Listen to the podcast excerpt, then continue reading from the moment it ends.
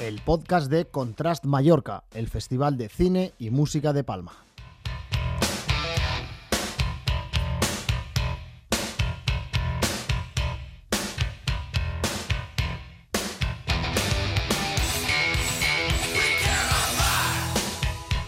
Hola, ¿qué tal? Y bienvenidos una vez más al podcast del Festival Contrast Mallorca. Hoy escucharemos la segunda parte de la entrevista con el director Paul Ragman. Recordemos que en la primera parte Paul nos explicó cómo es hacer videoclips con gente de Pearl Jam, con grupos como Alice in Chains, Pantera, además de historias muy divertidas y curiosas del mundo de la música y la imagen. Si queréis recuperar la primera parte de la entrevista, es tan sencillo como ir a nuestro canal de iVoox, que puedes llegar mediante nuestra página web o las redes sociales. Así que vamos a escuchar esta segunda parte de la entrevista y la empezaremos donde la dejamos, donde Paul nos explica cómo ve la actualidad de la música y la imagen hoy en día. What do you think that nowadays a lot of bands are using the cell phones or other technologies to make their videos, or even sometimes they ask for the fans to send them images and they put them all together to make a live album? I, I actually think um, now the fact that bands really have the technology available to do their own video, uh, like themselves, is actually better than trying to find somebody to do the video that's in their head, you know? So I actually appreciate that. I, I think that what, um, you know, what you see now, uh, I, I think with cell phones and desktop editing and effects and, you know, using After Effects Premiere and the iPhone and, and having, um, you know young people in bands uh, just explore and experiment i think is fantastic. I get really surprised sometimes and i go wow how did they do that? That's amazing. So i like that a lot. Um, and i have no problem with that I, I, don't really you know i don't really earn my living and my career isn't uh, uh, specifically based on music video anymore what, what would what used to bother me was having the record company and the band manager and all these people uh, in between me and the band telling me what to do. That was really difficult. Um, but I think um, eliminating that now and you know I you know if the right band came to me with the right song and I had I had an inspiration for an idea I would do a video on an iPhone in a minute. So, what's the balance between the art and the business? Uh, sometimes, um, you know, sometimes you would have to, um, you know, you would have to do things to, you know, there's some directors who maybe are a little more artistic or artists than they are uh, just uh, executors of concepts you know being able to execute a concept or being able to interpret a, a musical song is two different things. So I'd, I'd always have to find something that i could latch on to in a music video because or else it's just i'm just pointing a camera at something that's well lit that doesn't mean anything. And when when i was put into that position the videos weren't as good. They didn't have that emotional connection that you feel when you watch the video. So, uh, you know, sometimes you could find a way to do that and sometimes not. But as as you know, what's interesting is uh, as the um, as the the business or the, the the the the idea of music video evolved in the late 90s into the 2000s at some point mtv just stopped playing music videos you know? So the, the the whole concept of what music videos became they ultimately it, it ultimately kind of ate itself up you know? It devoured its own um, its own process by becoming uh, purely a marketing tool uh, that was disposable Whereas if you look at the earlier days of music video, and uh, I feel very blessed to have been able to make a few music videos that feel a little timeless, you know, like Man in the Box and, and Hunger Strike and, you know, Bad Brain Soulcraft, that you still watch them and you get, wow, this feels good. Um, uh, but you look at there's a there's a whole era of music videos that were just so obviously these marketing tools that are just disposable. And uh, you know mtv uh, found figured out they could make more money by doing reality television than playing music videos. You know it depends on the project i think. So with with with music videos i think um, now that music videos have kind of landed um, a little bit outside of the record company for some bands. You know, not a lot of record companies. Okay, the big big labels doing you know uh, Taylor Swift or whatever. They're still doing big budgets and all that, but that's a little different. Um, uh, but I think you know now that music video has become kind of DIY again, do it yourself, and bands are doing their own things or bands are working directly with filmmakers and uh, you know coming up with their own little budget and putting it up on youtube themselves um, that makes it that makes the stakes uh, less important. You know you're doing it for something cool and and you're doing it for your audience. Um, uh, you're doing it to to uh, get views and and and have a um, attract a social media audience not exactly to sell records in a record store or on iTunes. You know it's different now. It's it's about having a music video on YouTube that could feed the algorithm in a way where you get more views that people start watching it on Spotify and that's how you make your money, you know? So it's a little bit different. The stakes are very, very different. Um, it's not like a record company giving you a hundred thousand dollars and this needs to be a hit because we need to sell records. That that's that's that's over. When I was in a high school, me and my friend were listening Sepultura and obviously, when the Chaos AD album came out, it was like shocked. I said, "Wow, what what's that?" And now I found out you directed the video of Territory, a song that you know we all of us were listening. Plus, the video is amazing with shots in Israel and all this story there is behind this video. So please, me as a fan of Sepultura too, let me know about this video. In 1993, Roadrunner Records reached out to me to direct a new music video for the band Sepultura uh, from their Chaos AD album. It was going to be the second single, and it was called Territory.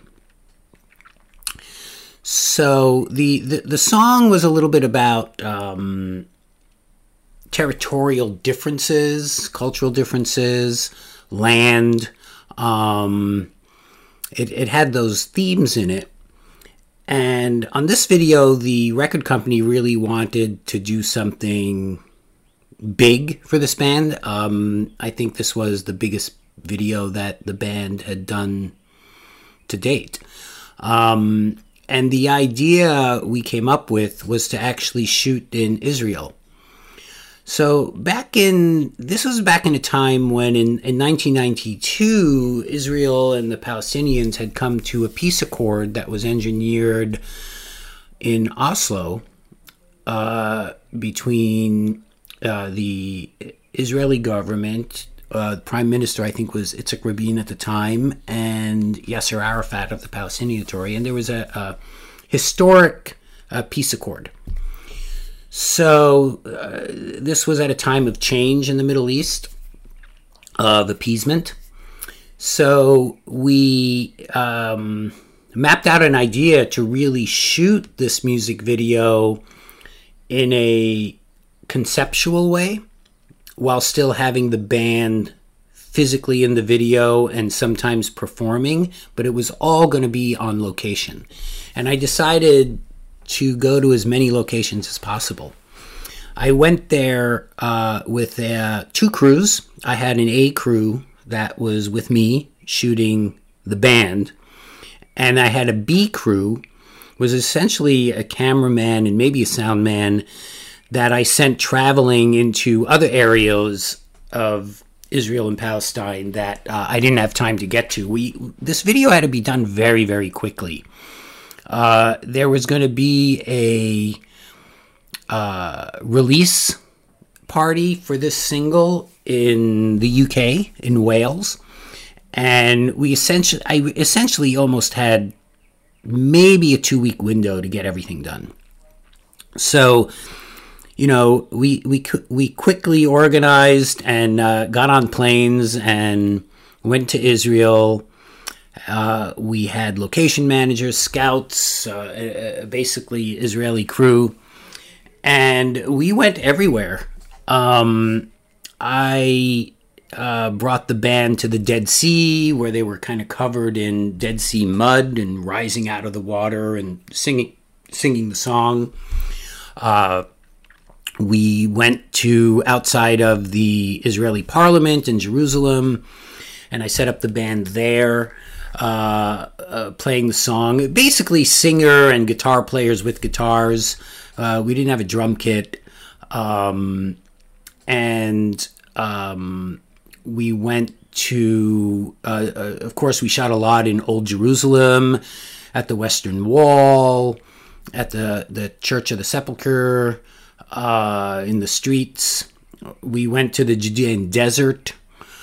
Um, all of these really, really historic sites. Uh, we went to Masada, uh, which was this big, big uh, mountain where back in the Roman times, um, Israelis had resisted uh, a Roman invasion up there, isolated on top of a mountain, uh, almost starving to death. Um, very, very meaningful historic site. And uh, I remember up there was the end of one of our days, and I was completely dehydrated. I almost passed out. I almost fainted. I started vomiting from dehydration. And the site manager said if I didn't drink like four liters of water immediately, he was going to evacuate me by helicopter. um, but we did some shots in. Um, some kind of underground crypts there. Uh, these beautiful silhouette shots with, I think, Igor playing guitar. Uh, Max Cavalera was great in all these locations singing the song. He was very visceral and uh, graphic. And this is really one of my favorite music videos. Um, we literally went all over the state of Israel uh, to the Lebanese border, to we had we found some Palestinian Bedouins in the desert where there's this kind of uh, the band and them drinking tea. Uh, it really was uh, an incredible, incredible experience. We were there for a short week, and um, it was a challenging, challenging uh, schedule. I remember uh, in in Israel, the Israeli crews, and I think this is true in a lot of um, very hot climates, there was a person responsible for water. And uh, this young woman was the water person, and she would make sure that all the crew members were, were regularly hydrating. And she would come around in the middle of shots or whatever, hand me a bottle of water. And she, it was also great because she would put these uh, wet towels on our necks. And uh, it, she was a very, very important member of the crew um, because these were long days. And we were in the Judean desert. This was in August of 1993, the hottest time of the year. And I remember our location in one part of the Judean desert where I did a 360 uh, rotating shot of the band we were there at like noon, the hottest part of the day. So this was a really, really great experience, and I'll never forget it. So after such a great uh, uh, shoot, and um, the hospitality there was incredible. I, I, remember we had an Arabic Arabic um, uh, location manager and an Israeli location manager, depending on what parts of the country we went. and we uh, it was a wonderful experience shooting there. Um, after the video, uh, I didn't come back to the U.S. to edit uh, because I had to have the video, at least a cut of the video, ready for this special video release party that was going to now be in about a week. Uh, we shipped the film. This was all shot on film, uh, 16 millimeter film, because we were moving a lot around. We were moving around a lot. We uh, did all our post production in London, and uh, we sent the film to be processed there. We transferred the film to video, and I had an edit room there. And this was happening so fast that I edited this video myself. Um, so I remember being exhausted and tired and alone in this edit room in London. And we had to get a cut ready for this uh, release party that was happening in Wales, in Cardiff, Wales. And it was in a castle in Cardiff. Now, I don't remember, there's a lot of castles in Wales. It's very famous for its medieval castles and I don't know which castle this was. It was very close to central Cardiff. It might have been Cardiff Castle or another. I remember it was typical. It was this castle with a moat around it, and uh, there was a big catered meal, and journalists came from around the world. This was like a big, big event. Um, I ran into some friends, journalists, music journalists I knew from the US.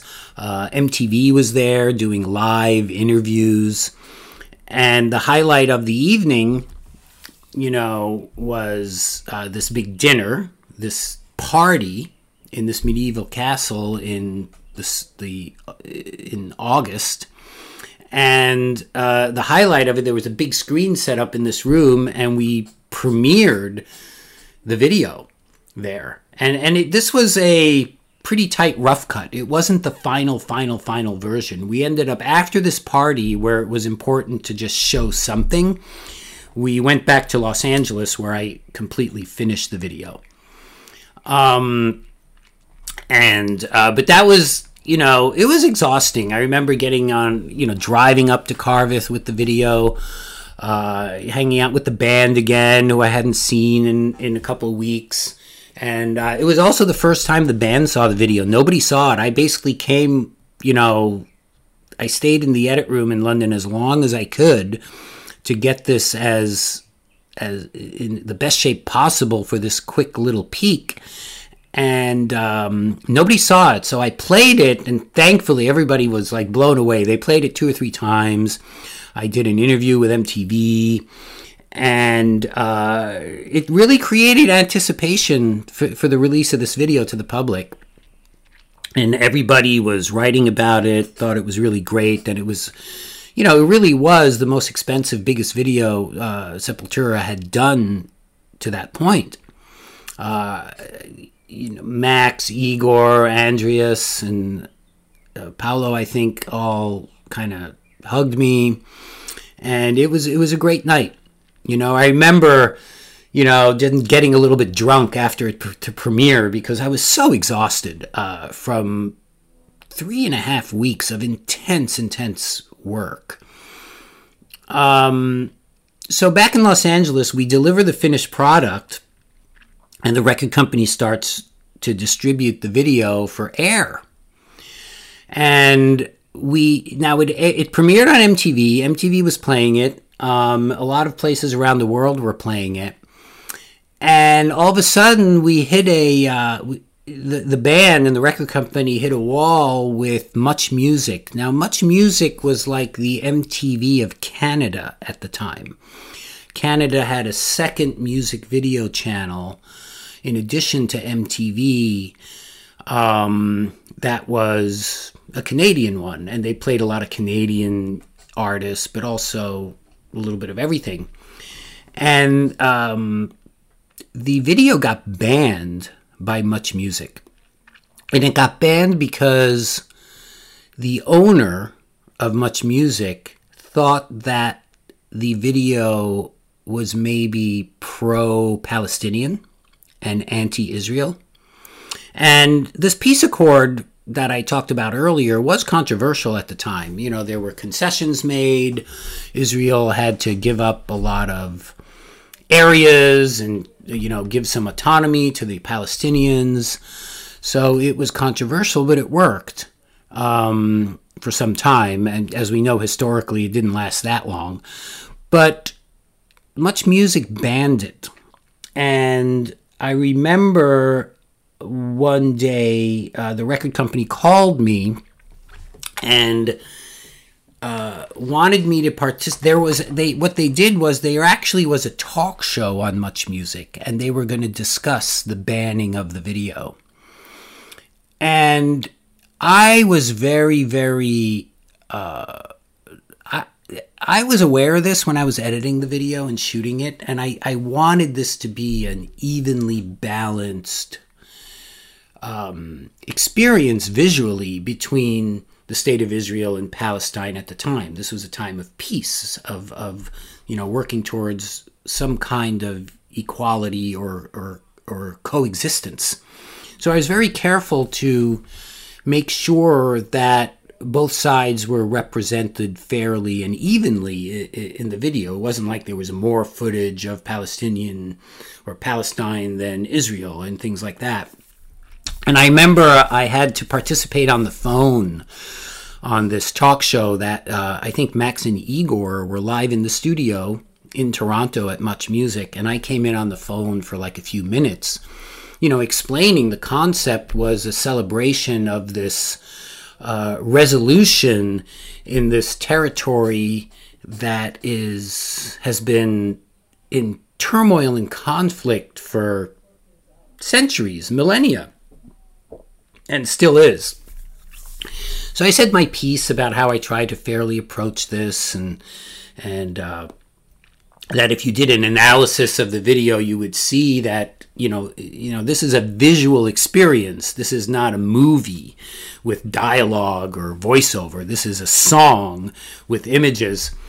And I think Max and I did a pretty good jo- job at, at explaining that this was not a political music video that it was uh, somewhat of a celebration of uh, this area.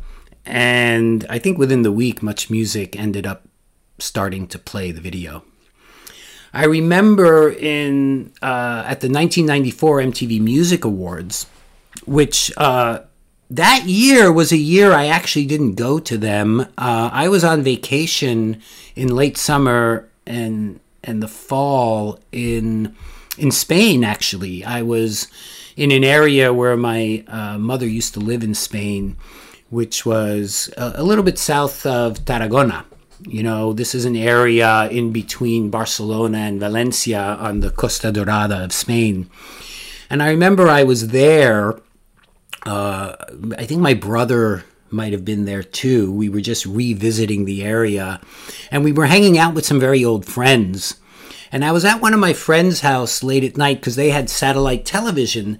And I was like, oh, could I come over? We could watch the MTV Awards. I have a nomination. Um, that year, the Sepultura music video was actually nominated for, I think it was the Best International Video. Um, so it was in a minor category. It, it wasn't in the rock or metal, best heavy metal uh, video, but it was best international because Sepultura is a Brazilian band. And I was watching, you know, I really didn't know what to think. I hadn't been following it at this point. This is at a time when I was starting to make more uh, films and short films. And the following year, I was about to, that later that year, I was about to co found the Slamdance Film Festival and have my first. Um, narrative film, Drive Baby Drive, uh, you know, making that. So I remember watching the MTV Awards, and lo and behold, the year I'm not there, I win. Uh, or the video wins the award for best um, international video. Uh, so uh, that was the that's the story of the territory video. Um, definitely one of my one of my favorites. Um, I think it's a video that's a little bit overlooked. Uh, uh, in the bigger canon of of music video.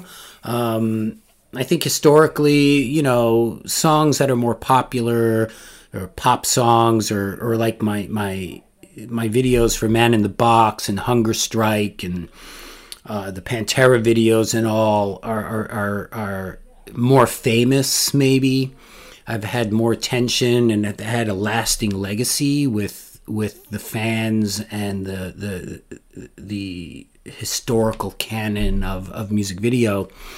But this and, and, and this was a you know kind of a dark heavy metal band from Brazil. That was that's a very important band. Um, and I think this video is is a bit uh, underrated in terms of uh, uh, the, the, legacy it should have, um, particularly for its time and place, for how we addressed such a uh, important and difficult uh, political and situation and, and, and area of the world um, in a music video.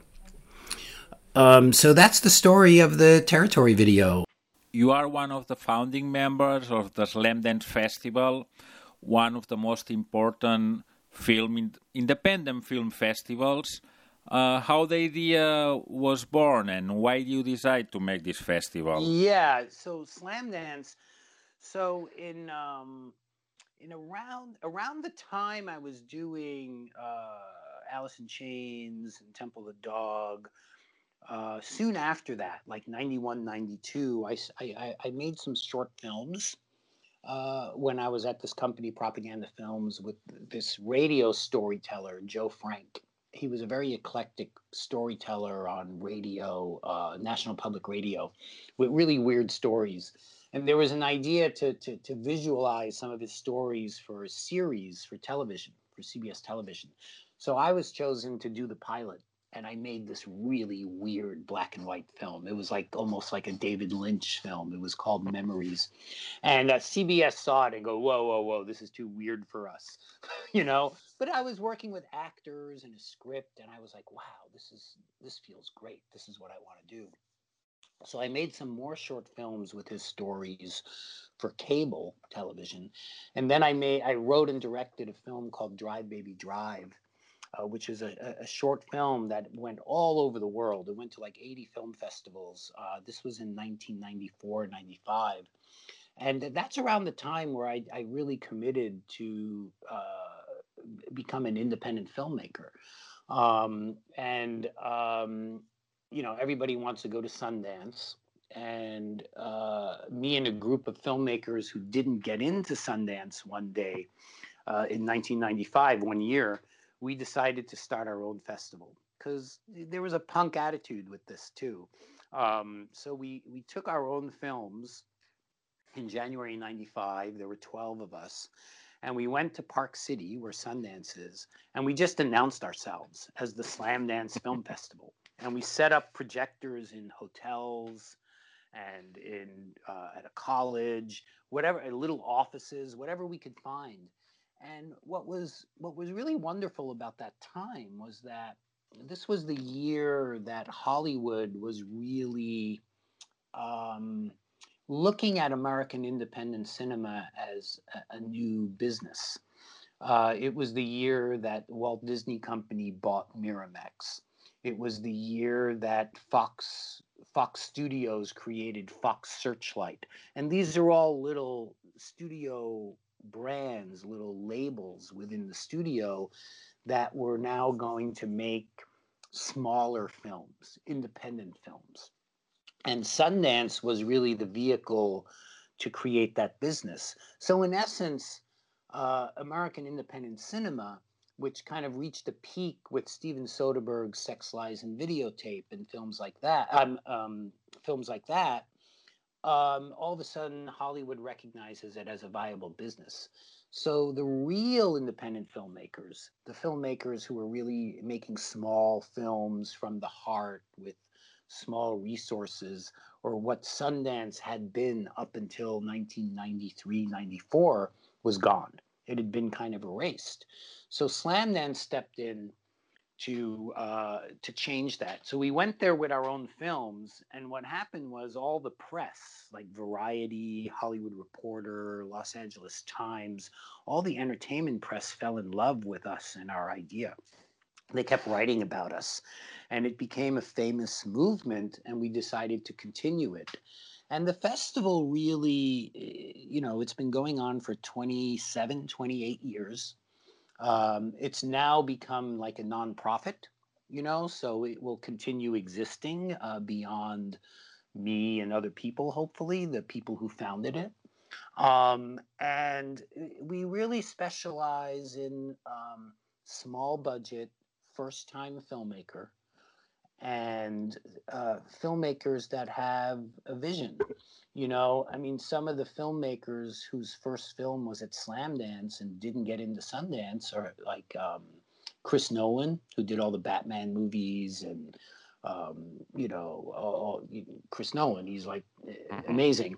Uh, so his first film, The Following, was at Slamdance. The Russo brothers, who did the Marvel Avengers movies, uh, their first film was at Slamdance. Sean Baker who did the Florida Project and and um, Starlet, uh, who has a new movie coming out that'll probably be at Cannes called Red Rocket.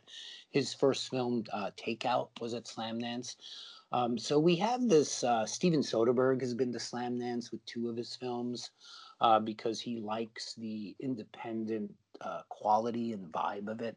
So we're really there, and and we haven't changed our mission. It's about you know uh, truly independent film by writer direct directors or writer directors who have a unique vision and who are going to grow uh, and, and, and need support to realize and continue that path uh, as a career as opposed to just selling out and having to take a job with someone else to make their movie they can continue making their own movies hopefully with with our help. So that's what Slamdance is about. Through the years in your festival, Slamdance Festival, a lot of directors, producers, actors has been passing by. But which one has been the one who impacted you the most? I mean, as the the movies or the directors, when you saw that, you said, "Wow, this is great. They're going to be big." Wow, uh, there, there's so many. Um, well, I, you know, uh, Chris Nolan's following when I look back at it is is important because this was a film that was very small, uh, made for ten thousand dollars, black and white, sixteen, but you could really see the um, you could see the mind in the storytelling. You could see that this was coming from a mind who really thought in a cinematic way. And while that film wasn't this big commercial success, um, when he was at Slamdance with that film, he actually made the contacts necessary to do uh, to find the money to make Memento, which ended up being his his breakout film. So that's an important film that I feel good. Uh, Slamdance served its purpose. Um, a couple of years ago, there was a film called The Vast of Night, uh, which was released by Amazon. It's on Amazon Prime now. And that's a first time filmmaker from Oklahoma. And what's interesting, uh, both with Chris Nolan and The Vast of Night, those films were rejected by festivals for almost two years. They kept on getting rejected by Sundance and all these films. Then they ended up applying to Slamdance, and we took them. And because we watched them, we liked them. So The Vast of Night um, was a film that other festivals kept rejecting for all the wrong reasons. And it came to Slamdance, and uh, the guys at Amazon just first of all, we had Soderbergh, Steven Soderbergh there that year. He fell in love with this film and this filmmaker. He says, This is the most incredible film I've seen. It's a story, The Vast of Night is a story about two kids in the 1950s in a small New Mexico town and it's on a night that aliens are are are, are thought of visiting you know like a spaceship and it's a really wonderful beautifully made film And this director came to Slamdance after nobody wanting him, and he, he got a two picture deal at Amazon. He has Steven Spielberg wanting to produce his future films. His career completely changed overnight because of his experience at Slamdance. And, you know, all these other festivals uh, ask me sometimes, how did you find the vast of night? And literally, I told them, we watch every movie that gets submitted. That's how we found it. Because a lot of these other festivals they're they're not watching all the films as much i think. I think they're caught up in tracking films by bigger producers films that go to these laboratories for training films that are coming out of film schools they prioritize some films Slamdance, we don't really have the staff to really organize that. We just people send the films and we watch them. We have like 50 programmers and we watch everything. And we can recognize, uh, you know, we know what we're looking for. We're looking for films like The Vast of Night or the following films that uh, show a promise in the director. And it might not be that particular film that is the breakout film but it's it's a it's a filmmaker who we feel is going to go on to do great things and we've had uh, lynn shelton who passed away last year we've had so many outstanding filmmakers uh, start their careers at slamdance where are you now you are in la or you are in new york because you are always traveling and living in between these two cities in in May we're going to drive. Uh, my wife and I we've been in Los Angeles for the year. My wife and I live in Los Angeles and in New York. And during the pandemic, at the beginning of the pandemic, we were in Los Angeles already working. And uh, when the pandemic got really bad, especially in New York at the beginning, we decided to stay here. And I, I love Los Angeles. You know, I love California. Uh, I miss New York too. So we're going to drive back and um, like I said, we're we're preparing new films. Um, there's a couple of other films I didn't mention, maybe another time, that might go. Uh, I have a film in development about the Mudd Club in New York, um, which was a, a, very important spot that uh, helped a lot of uh, artists in the future. The film I'm developing is based on a memoir by the first doorman of the club. Um, so it's it's based on a personal memoir. Is is the the the the path I'm going to take. But anyway, these are I I, I really like enjoy uh, cultural documentaries, cultural history. So we'll see. There's a couple things in the works. This sounds so interesting. Mad Club. It's like talking about Blondie and the Warhol. You know, all the people from the scene. Okay. Anyway, well, I'm not gonna take more of your time and. Uh, Thanks for attending our invitation and hope talk to you very soon and good luck. Yeah, thank you, David. You too, and good luck with the next festival. Um, yes, um, it's, a, it's a good thing you're doing. I, I think it's great. Estás escuchando el podcast de Contrast Mallorca con David Riu. Vaya, qué entrevista y qué charla tan interesante con Paul Ragman y cuánto nos ha enseñado y también, ¿por qué no?, cuánto hemos aprendido del mundo de la imagen mezclado con la música, el mundo de los festivales, cómo se descubren directores y todo lo que envuelve un poco la, la industria. Así que nada más, esperamos que hayáis disfrutado de esta interesante entrevista con Paul Ragman. También os animamos, si os apetece, a seguirnos en nuestras redes sociales, ya sea en Instagram, en Facebook o en Twitter. Así que nada más por esta vez. Nos vamos y esta vez nos despediremos con el grupo sueco The Soundtrack of Our Lives y su tema Sisters Surround. Hasta la próxima.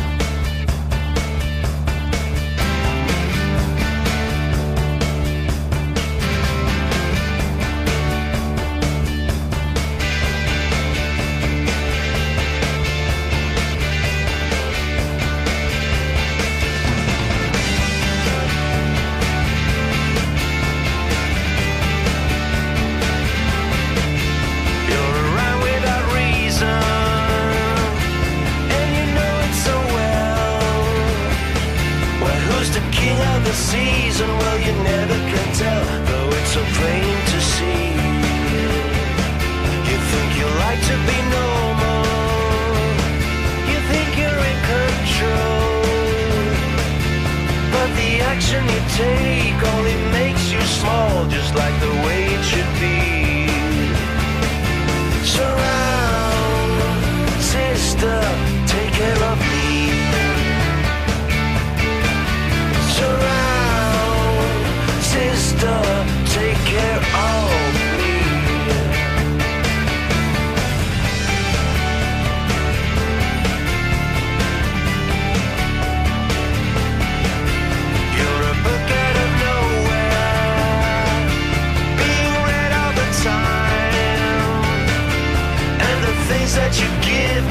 shows that you're blind. and when